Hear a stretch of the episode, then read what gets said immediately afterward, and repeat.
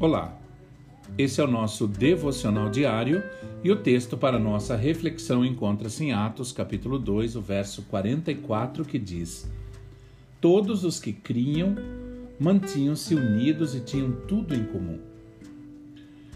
Comunhão é uma palavra que os cristãos costumam usar com muita frequência.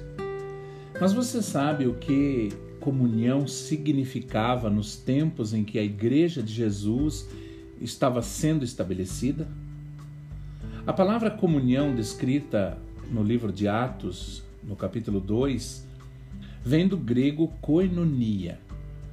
É uma palavra muito complicada de se traduzir por causa da sua grande quantidade de significados.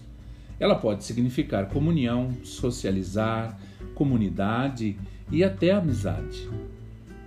Porém, comunhão significa muito mais do que socializar.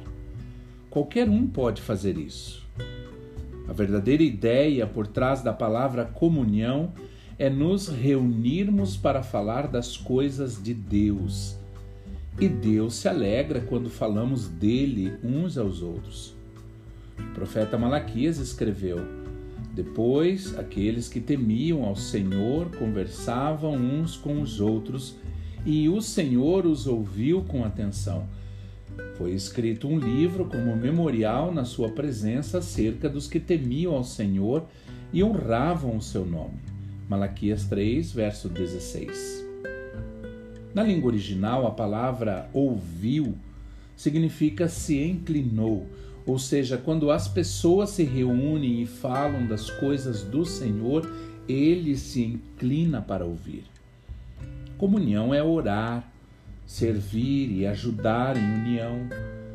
E também significa crescer, morrer e ir para o céu em união. É tudo o que fazemos juntos como família de Deus. Comunhão com Deus e comunhão uns com os outros são coisas que caminham unidas. Quando você anda com Deus, você quer estar com pessoas de Deus. E se você não quer estar com pessoas de Deus, talvez você não esteja caminhando com Ele como imagina. Lembre-se, quanto mais próximo você está do Senhor, mais próximo você estará das pessoas de Deus e mais vai querer influenciar outras pessoas a entregarem as suas vidas a Ele.